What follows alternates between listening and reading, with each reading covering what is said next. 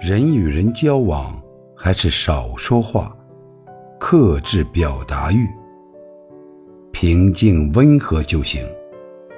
不自卑，也别炫耀。别为了获得共鸣，讲起过往没完没了。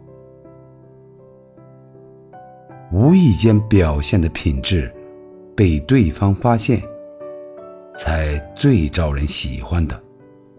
胜过万语千言。仔细想想，你哪次滔滔不绝后，带来的不是悔恨？